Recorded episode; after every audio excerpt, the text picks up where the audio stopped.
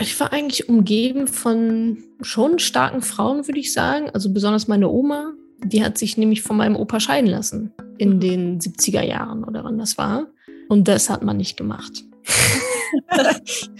die war für mich immer ein cooles Vorbild. Und meine Mutter hat auch immer, also da war schon die klassische Rollenaufteilung, ja. Aber trotzdem hat sie halt immer ja versucht, auch nebenher noch was zu machen und so früh wie möglich wieder zu arbeiten und so.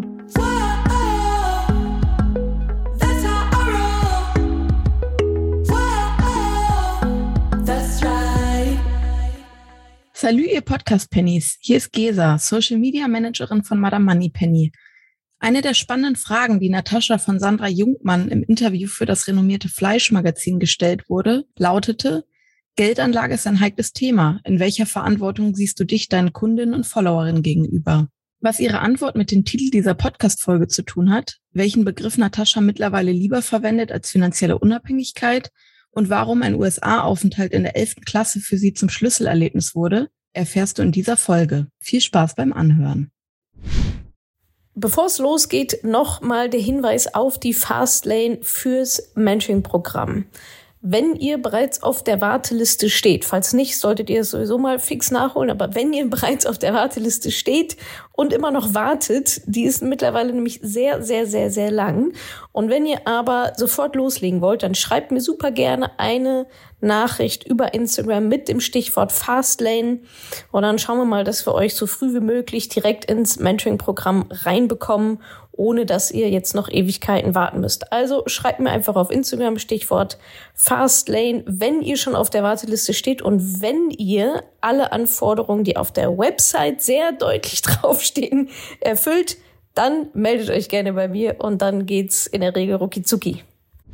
Ich fange mal gleich ganz direkt an. Wie wichtig ist dir Geld? Nachdem es ja irgendwie dein, dein Job ist, Frauen dazu zu sensibilisieren, äh, sich mit ihren Finanzen auseinanderzusetzen, würde ich gerne wissen, was Geld in deinem Leben für eine Rolle spielt.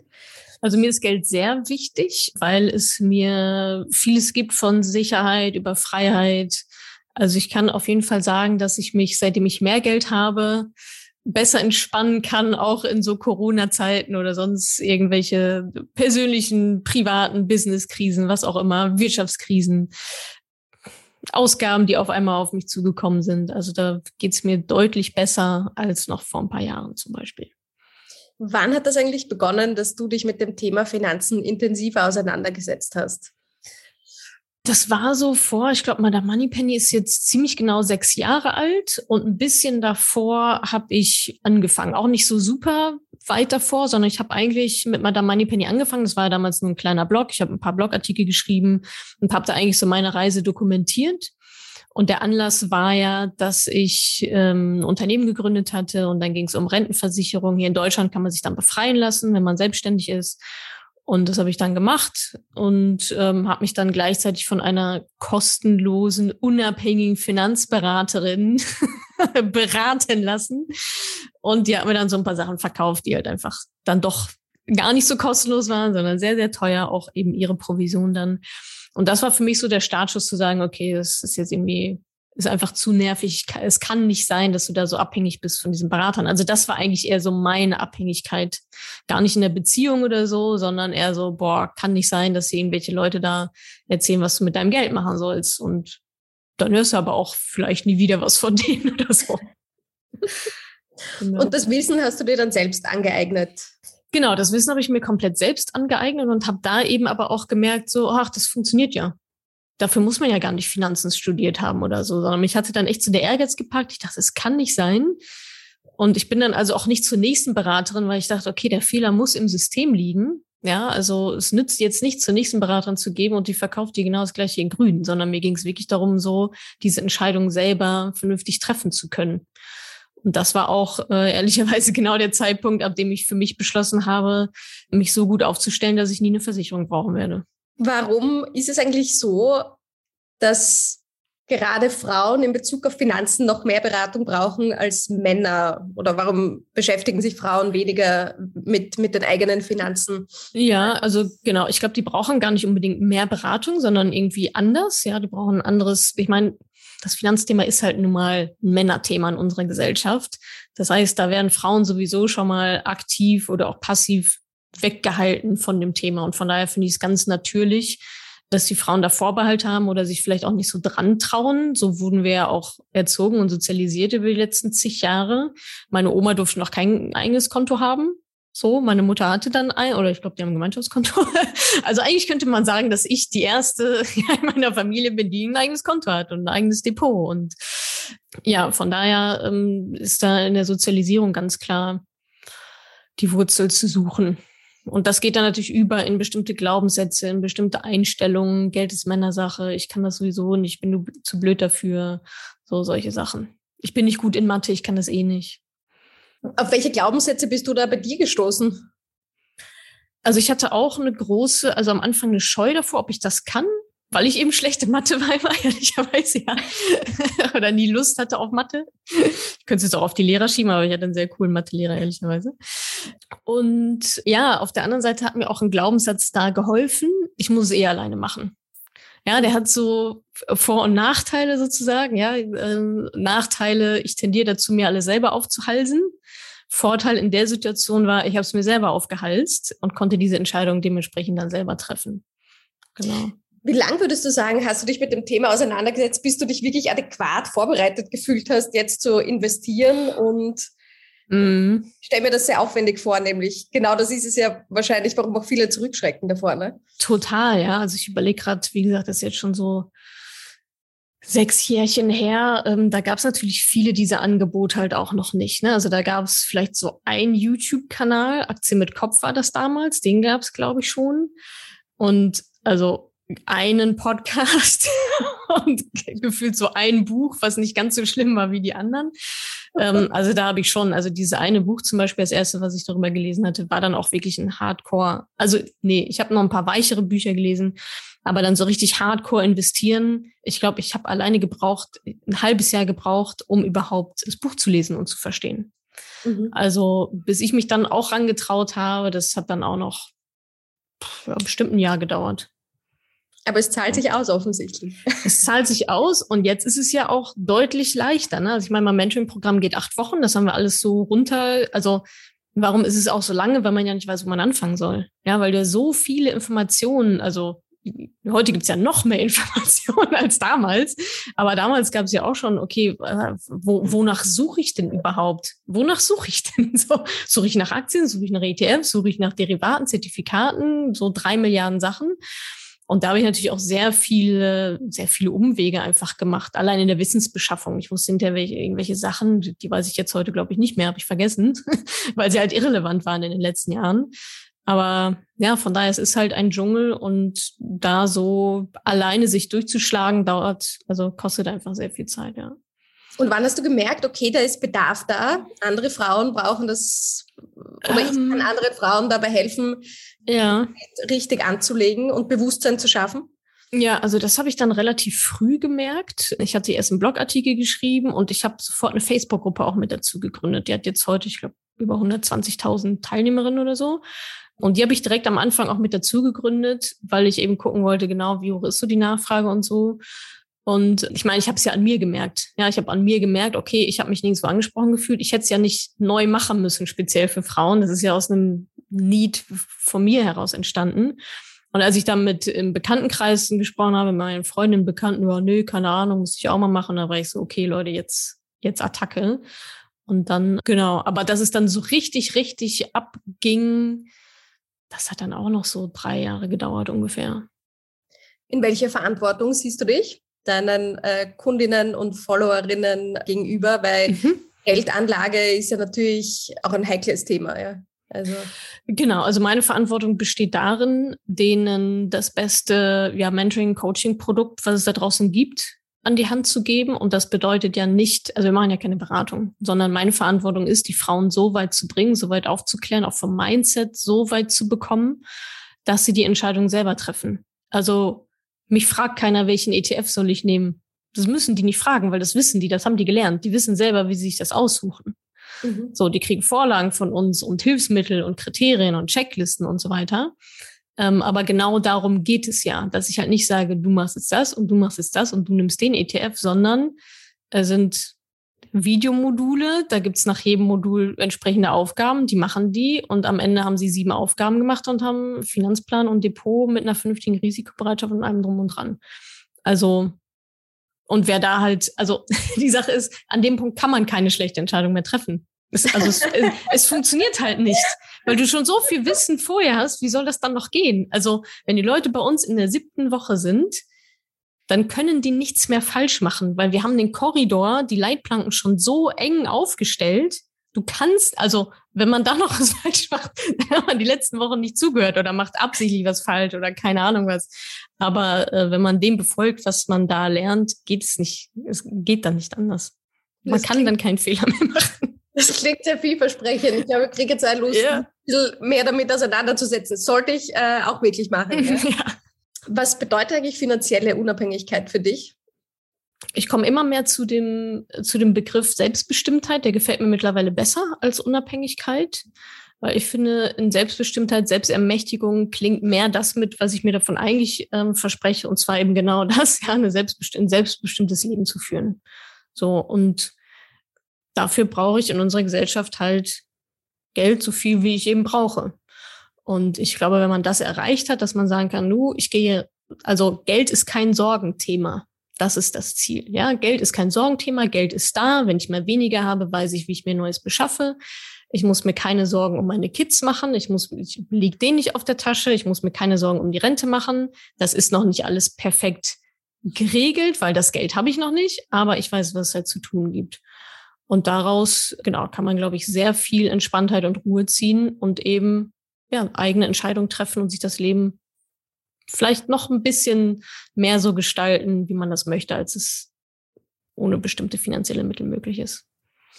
Glaubst du, ist es in unserer Gesellschaft überhaupt möglich, sich das Leben nicht von Geld diktieren zu lassen? Vieles hängt ja schon davon ab, wie viel man davon hat oder nicht und eben, wie du sagst, mhm. wie man sein eigenes Leben auch gestaltet. Total. Also Geld ist in unserer Gesellschaft die, also ist ja die Grundlage dafür. Also es gibt natürlich auch Klar, aber das gehört für mich eigentlich auch mit zu Selbstbestimmtheit dazu, zu sagen, naja, dann bleibe ich halt nicht in Deutschland, sondern lebe halt in Thailand. Da kostet das Leben nur ein Zehntel. Ja, dann mach doch das. Ja, dann kannst du mit deinen 1000 Euro in Rente gehen. Ist doch mega geil. so, aber das muss ich halt wissen, ja, dass, dass das vielleicht genau das ist, was ich gerne hätte. Und natürlich spielt Geld da überall eine Rolle, es sei denn, man ist ja Selbstversorger, was ich auch immer noch super attraktiv finde, ehrlicherweise. Äh, man ist Selbstversorger in einem, in einem kleinen Häuschen und ja, sorgt eben selber dafür, geht halt sein eigenes Essen sammeln und jagen oder so. Äh, was ich auch durchaus sehr attraktiv finde. Aber ja, ich sage mal, in unserer modernen Gesellschaft natürlich spielt Geld da. Also Geld ist halt einfach die Basis. Was mich interessieren würde, welche Frauen sind das, die du erreichst? Mhm. Sind das, ist das jemand, der beim Biller an der Kasse sitzt im Einzelhandel? In mhm. Deutschland ist das jetzt Aldi oder so. Ja, ja, ja. Oder mhm. äh, sind das Frauen wie ich, die halbwegs okay verdienen, könnte immer mehr sein, mhm. aber irgendwie auch wahrscheinlich zu einer gewissen Bobo-Bubble gehören. Ja. ja. Also ich glaube, um halt auf mich zu stoßen, muss man ja schon ein gewisses Interesse daran haben. So, ne? Also es ist jetzt nicht, ich habe jetzt nicht eine Fernsehshow freitagsabends äh, 20.15 Uhr auf, keine Ahnung, Sat 1 oder so, ne, wo man gar nicht um mich drum herum kommt. Also man muss ja schon auch ein gewisses Interesse an dem Thema haben und sagen, okay, ja, ich schmeiß mal meine alten Mindsets über Bord und ich widme mich mal dem Thema Geld. Ja, also die Leute kommen ja erst auf uns. Das heißt, das kann auch die Einzelhandelskauffrau sein, die sagt, oh, nervig gerade irgendwie alles. Kurzarbeit, keine Ahnung was. Ich will was ändern. Ich will mir mal einen Notgroschen aufbauen aus den Schulden raus oder was auch immer. Und ja, ich glaube auch, dass sie über uns stolpert. In letzter Konsequenz geht es natürlich um Geldanlage, um Vermögensaufbau. Und dafür muss ich dann natürlich erstmal ein bisschen was dann auch haben, um halt, also die Schritte sind ja erstmal Schulden abbauen, dann Notgroschen, dann etwas vom Gehalt oder vom Einkommen, wie auch immer, halt zu sparen und zu investieren. Und da gibt sicherlich ja, ich nenne es jetzt mal, eigentlich will ich jetzt nicht Schichten sagen, aber darauf läuft es so ein bisschen hinaus, ne? Die dafür vielleicht offener sind, die vielleicht auch einfach mehr auf Instagram rumhängen, die äh, vielleicht mehr Podcasts konsumieren, die vielleicht auch mal ja in der Buchhandlung gucken, ah, okay, das ist ein Finanzbuch, das nehme ich ja mal halt mal so mit. Aber Kernzielgruppe sind tatsächlich dann eher Frauen wie du, ja, wie du und ich, die sicherlich bisschen was verdienen, vielleicht auch schon ein bisschen was angespart haben und aber trotzdem ebenso von Altersarmut betroffen sind, leider. Mhm. Sind das, jetzt sagst du, das sind eben diese Frauen, die grundsätzlich interessiert sind, Bücher, Instagram und so, aber müssen die nicht trotzdem auch einen gewissen Status haben? Also weißt du, was ich meine? Weil, eh wie du sagst, wenn man sich nicht ein bisschen was weglegen kann, wird es mhm. auch schwierig zu investieren, oder? Oder ist das eine naive Vorstellung? Braucht man eigentlich gar nicht so viel? 25 Euro pro Monat. Okay. ja, das, aber das sind diese Mythen, ne? Das sind genau diese Mythen. Ich muss ja reich sein, um dann in Aktien zu investieren. Mhm. Nee, ich investiere in Aktien, um reich zu werden. so, ja, das, ja, also, glaub, um, um mein, um mein Geld zu vermehren. Aber natürlich, ja, also es ist natürlich, ich weiß gar, ich glaube, es ist eher ein Zeitthema als ein Geldthema am Ende, weil natürlich muss ich mich damit beschäftigen. So, und ich muss diese Offenheit haben und ich muss den Ehrgeiz haben, ein Buch darüber zu lesen oder ein Coaching dazu zu machen oder mir halt einfach mal 200 Podcast-Folgen reinzufahren. So, von daher ist es, glaube ich, gar nicht so, wie viel Geld hat jemand, sondern wie viel, ich sag mal, innere Motivation und Ehrgeiz, vielleicht auch wie viel Frust ja, wie viel Frust hat, also so ist es bei mir ja auch entstanden. Wie viel Frust haben die Frauen in sich, dass sie sagen, so bis hier noch nicht weiter. Ich habe jetzt keinen Bock mehr drauf. Ich will nicht mehr abhängig sein von meinem Partner oder von wem auch immer. Ich will keine Angst haben, ob ich meinen Kindern auf der Tasche liege. Und das, solche Gedanken hat bestimmt jeder irgendwann mal. Dann den Schritt natürlich zu machen, uns zu finden. Ja, da ist natürlich jetzt eine gewisse Zielgruppe, die affiner sind für Technologien und so weiter. Einmal Klaviatur rauf und runter. Du hast gerade die Unabhängigkeit angesprochen. Was glaubst du, wie hat sich Corona auf die finanzielle Unabhängigkeit von Frauen ausgewirkt? Ja, ich glaube, da gibt es ja schon die ersten Erhebungen, dass sich das sehr negativ ausgewirkt hat.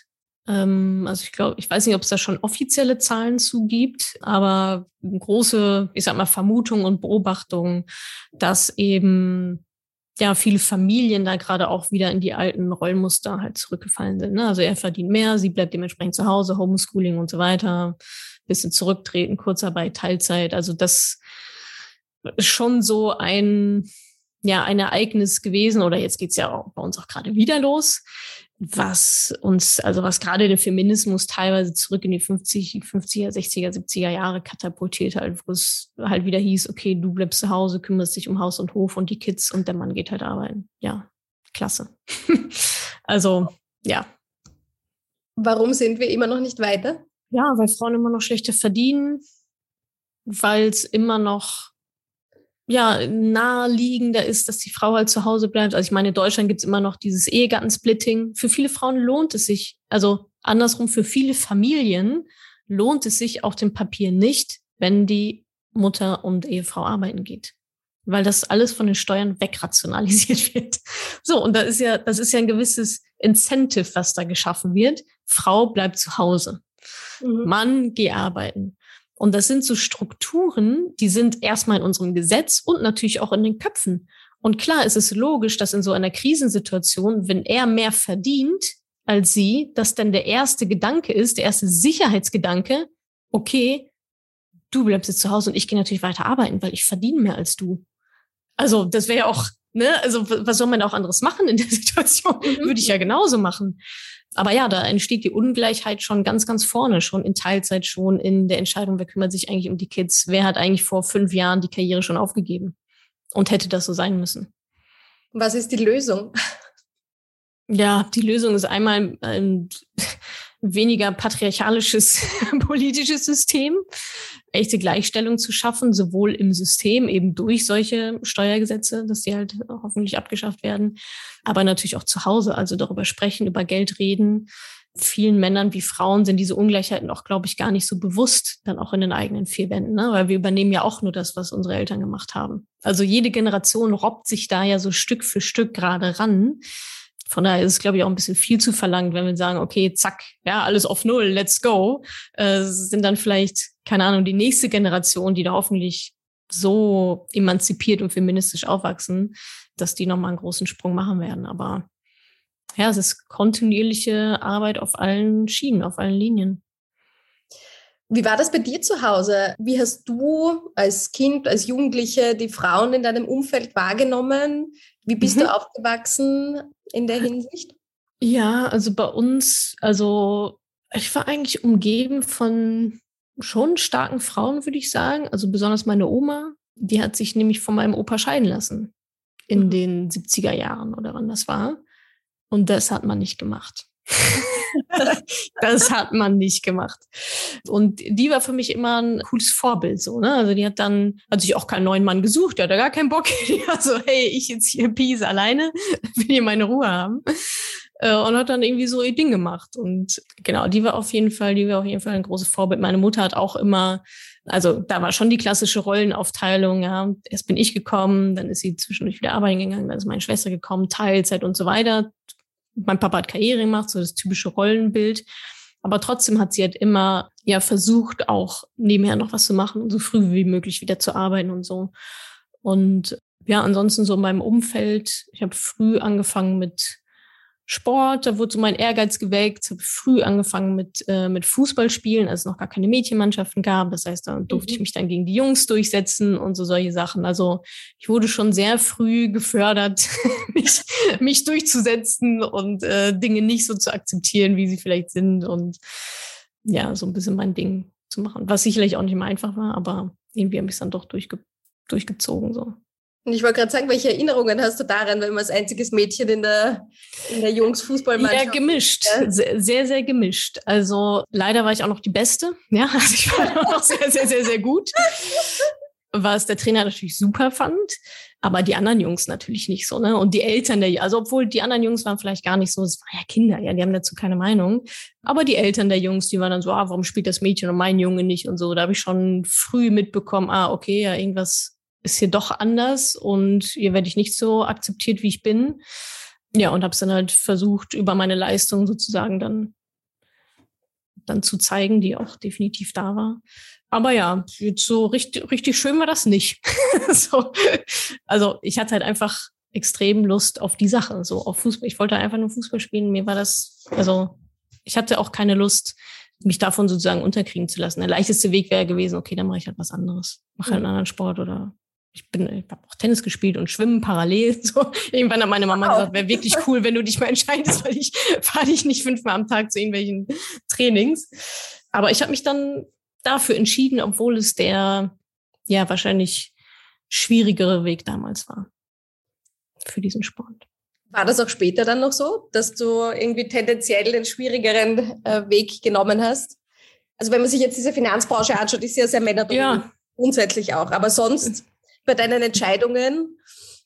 Ah, das muss ich mal überlegen, ob das der schwierigere Weg war. Ich habe halt einfach, was heißt einfach, ich habe halt irgendwie immer geschaut, worauf habe ich Lust, was liegt mir, was will ich halt unbedingt machen und habe mich dann eher so von so Konventionen vielleicht nicht so unterkriegen lassen. Also dadurch war es der schwierigere Weg, aber ich bin jetzt nicht durchs Leben gelaufen, habe überlegt, oh, wo ist jetzt der schwierigere Weg? Aber klar, schon alleine ein Unternehmen zu gründen, ja, natürlich ist das ja schwieriger, schwierigere Weg als. 20 dann auch, ne? Glaube ich, war das, das erste, oder? Ich glaube 25, ah, 25. 25, irgendwie so um den Dreh, genau.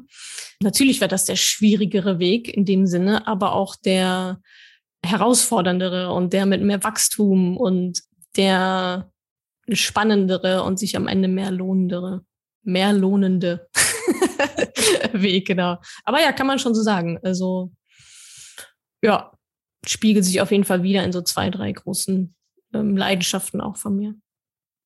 Was waren so Schlüsselmomente in deinem Leben? Ja, das waren wahrscheinlich genau die.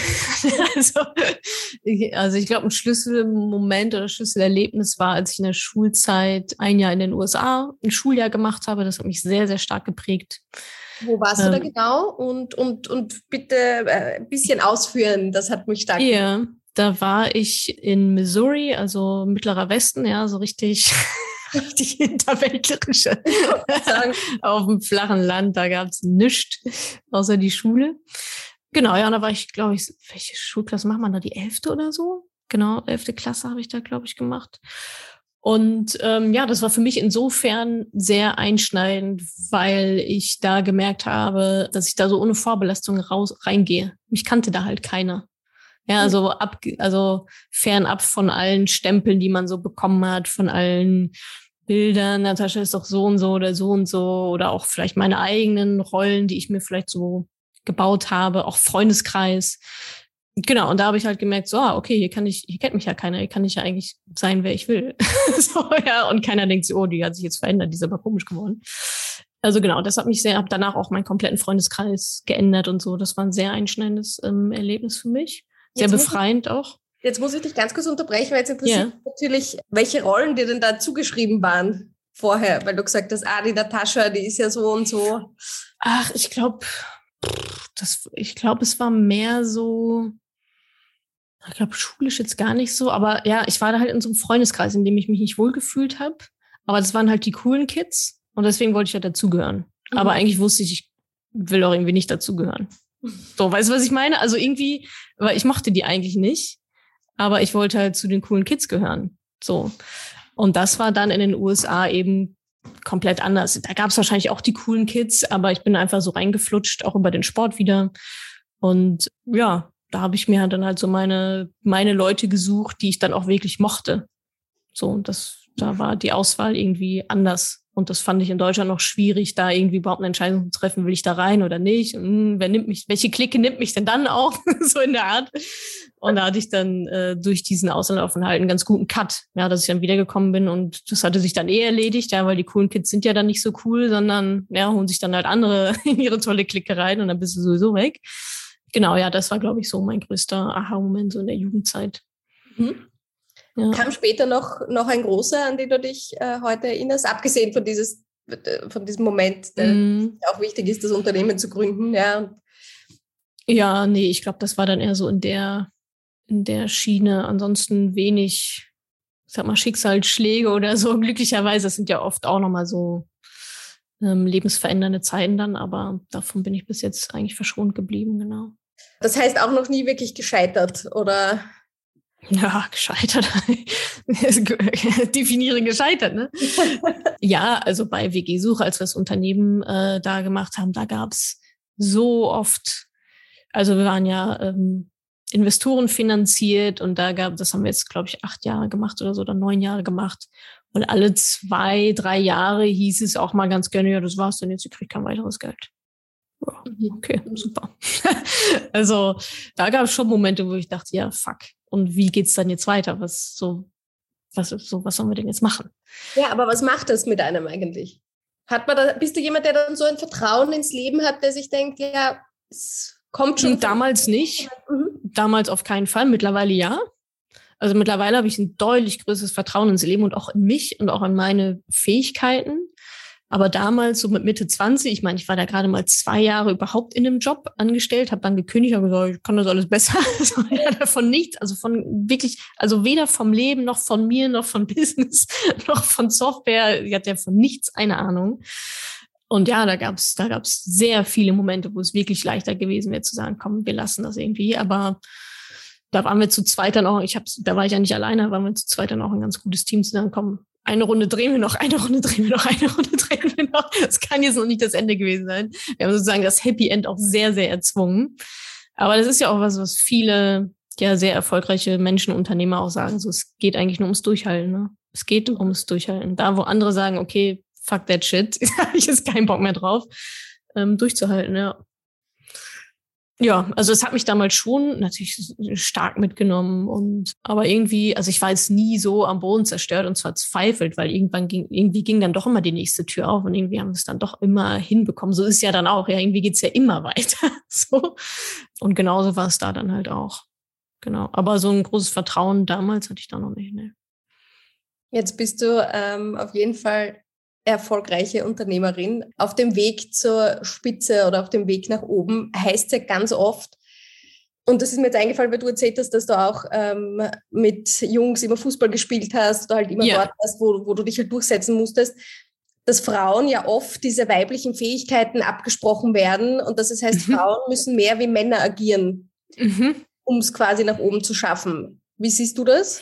Naja, da habe ich jetzt begrenzte Erfahrungswerte, weil ich habe ja relativ früh für mich beschlossen, ich mache auch das selber. Ja, ich baue mein eigenes Unternehmen, in dem ich, in dem ich da halt irgendwie nicht jemanden in den Allerwertesten kriechen muss. So, mhm. das war eher eine unbewusste Entscheidung. Also ich habe jetzt nicht gedacht, oh, ich habe keinen Bock auf Patriarchat und ich mache das alles selber, sondern es ist mir auch erst dann im Laufe der Zeit bewusst geworden, so als eben auch neue solche Fragen dazwischen durchkommen. Ja, wie ist das denn eigentlich als erfolgreiche Frau und tralala? Ich denke mir so, pff, weiß ich nicht, wie soll, wie soll es sein? Keine Ahnung, so.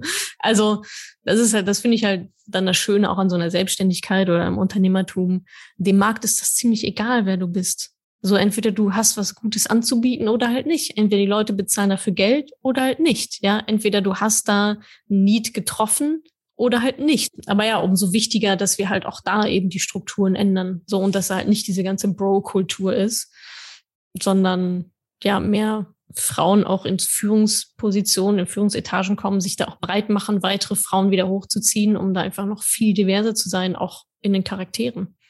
Was tust du dafür? Wie viele Frauen arbeiten bei dir im Unternehmen? Bei mir arbeiten nur Frauen im Unternehmen. Ja, gut. also, aber auch da, ne? Das, also, ich sage das jetzt mit so ein bisschen Stolz, aber auch mit ein bisschen so, mh, mm, ja, ich meine, Diversity ist halt auch wieder Diversity halt. Ne? Dazu gehören dann auch Männer. Und wir sind wirklich auf der Suche nach Männern. Aber ich glaube, irgendwann haben wir vielleicht so ein bisschen die Abzweigung verpasst, dass sich jetzt vielleicht keiner mehr reintraut. Wir bekommen zwischendurch auch männliche Bewerbungen. Und ein paar sind dann auch mal in der engeren Auswahl.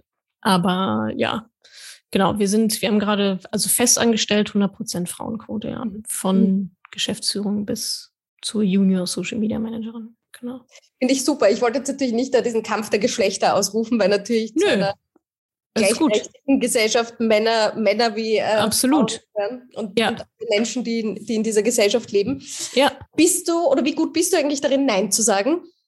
Ich würde sagen, ganz, also kommt immer drauf an, wer fragt.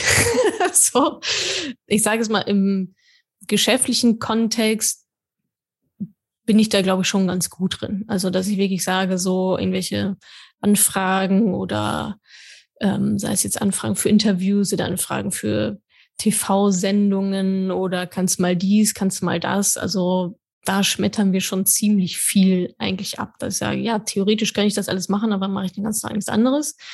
Ähm, und ja, im privaten Bereich finde ich vielleicht noch nicht so gut. aber vielleicht will ich darin auch gar nicht äh, so, so besser werden weil ich schon auch eine Tendenz habe, eher Sachen auch an mich zu nehmen und auch mich zu kümmern und so. Ja, das ist jetzt so genau das Gegenteil von dem, wie man mich vielleicht so als Madame Moneypenny sieht. Aber auch ich bin ein Mensch mit Gefühlen.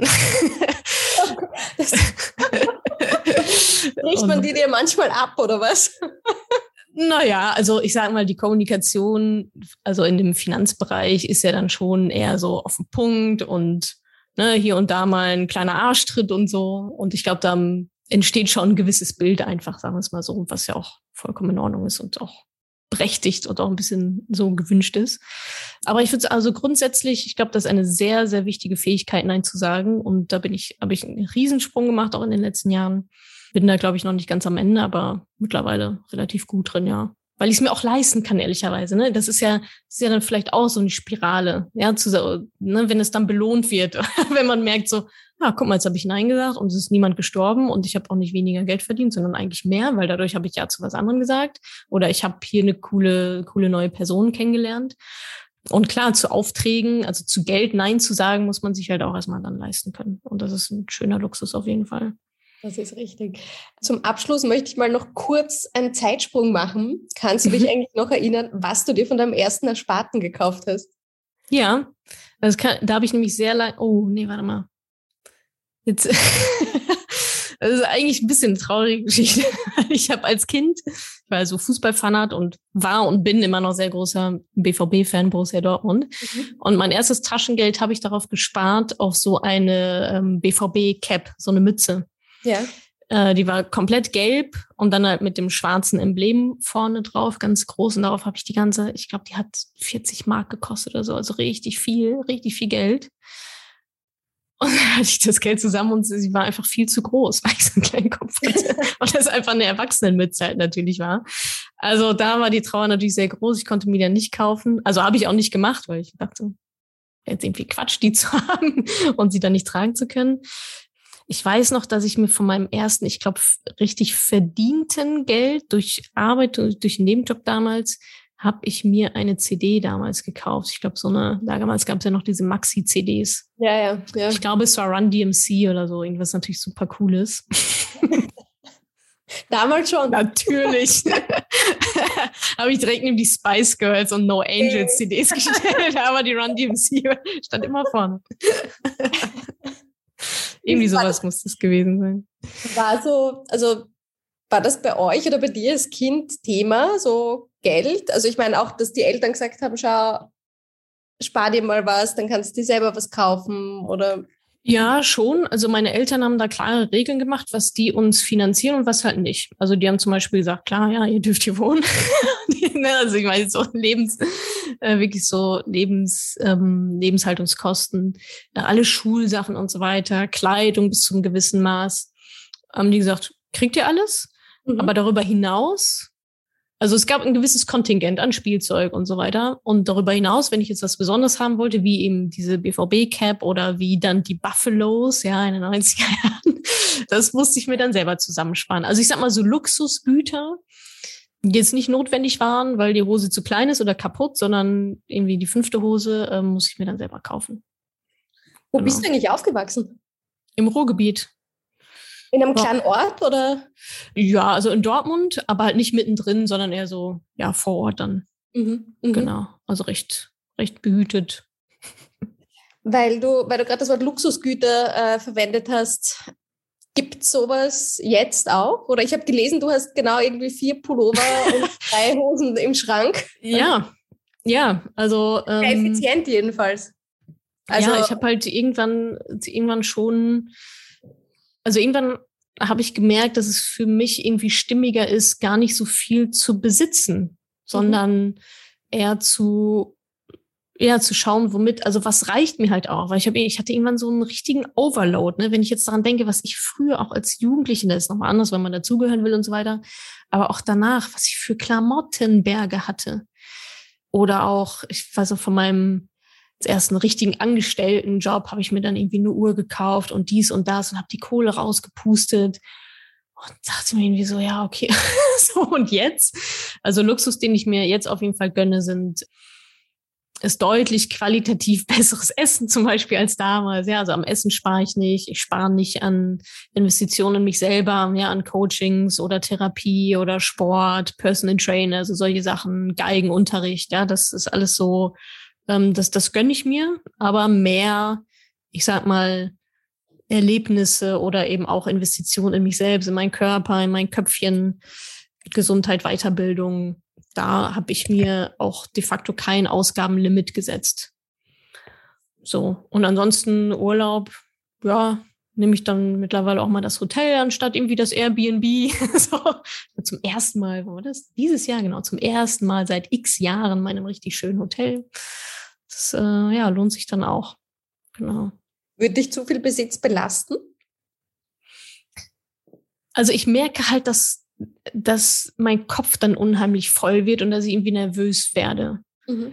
Ähm, auch einfach, wenn zu viel rumsteht, wenn zu viel offene Flächen irgendwo sind, sei es im Büro oder in der Wohnung. Das ist bei mir relativ clean, bis auf mein Bücherregal. Ja, das ist natürlich offen.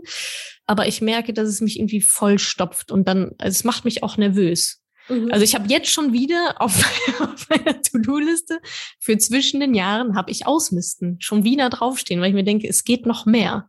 Ja, Küche, Keller, Kleiderschrank, das wird alles regelmäßig dann nochmal ausgemistet und die Leute denken, Natascha, du kannst doch gar nicht mehr ausmisten. Aber doch, es geht dann doch immer noch. Das war, also ich kaufe jetzt auch nichts, nichts. Ja, das, natürlich sammelt sich dann ein bisschen was an. Und dafür müssen dann halt andere Sachen wieder gehen. Also ja, jetzt wo du sagst, das ist jetzt wieder in ein paar Wochen wieder Thema. Und das mache ich mittlerweile schon so, ja, so einmal im Jahr mindestens. Also mhm. auch den ganzen Papierkram, was ich da für Rechnung anhäufen und so, das ist, kommt dann alles weg. Das heißt, was ich lustig finde, du hast To-Do-Listen für zwischen den Jahren, oder was? Ja, irgendwann denke ich mir dann, okay, kannst mal wieder ausmisten. Äh, und dann habe ich mir jetzt vor ein paar Tagen jetzt überlegt, ah, okay, wann willst du das denn machen? Wann hast du denn mal Ruhe dazu? Und dann war ich so, ja, zwischen den Jahren, das ist doch super. Ja, das ist doch total toll, dann so ins neue Jahr zu starten und zu sagen, geil, ich habe schon wieder quasi ja, Platz gemacht für das neue Jahr. Sehr gut. Glaube ich, äh, sollte ich mir vielleicht abschauen. Finde ich, finde ich einen sympathischen Ansatz. So, so befreiend. Das ist echt du, das ähm, beste Gefühl. Jede Protagonistin, die in dem Buch dabei ist, mhm. Macht doch einen kurzen Word-Rap. Ja? Also ich würde dir jetzt einfach sechs, sieben Sätze sagen, die du dann vervollständigst, oder du machst das schriftlich, wie du möchtest. Können also, wir gerne jetzt direkt. Ja, mhm. okay. Mhm. Diese Eigenschaft hatte ich vor zehn Jahren noch nicht. Mm, Selbstreflexion in dem Maße. Hätte ich Madame Moneypenny nicht gegründet, würde ich. würde ich irgendwas anderes gegründet haben, wahrscheinlich. Was würde ich meinem 16-jährigen Ich heute raten? Mehr zu entspannen. Weniger, also eine bessere Balance zu finden zwischen Entspannung, Loslassen, aber trotzdem Ehrgeiz und Sachen machen. Wäre ich Bundeskanzlerin, würde ich? Boah. Würde ich die Alles Impfpflicht einführen? das wäre mal das allererste. So nicht alle schön impfen lassen. Ja, wir sind ja schon so weit jetzt.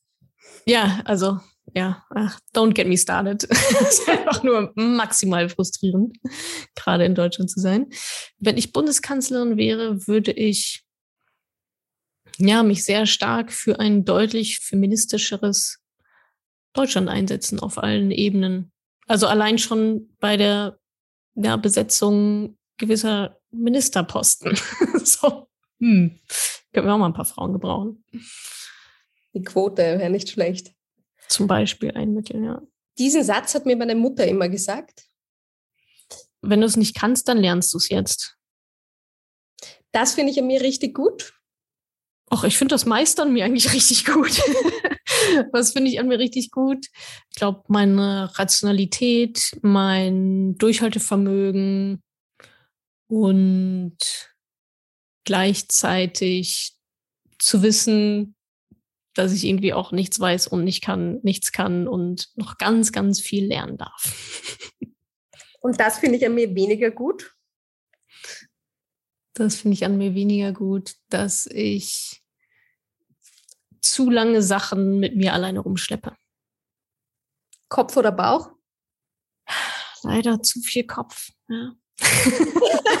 Deutlich. Working on it. Also jetzt sehr ehrlich. Ja. So, genau, letztes. Äh, das glaubt niemand von mir.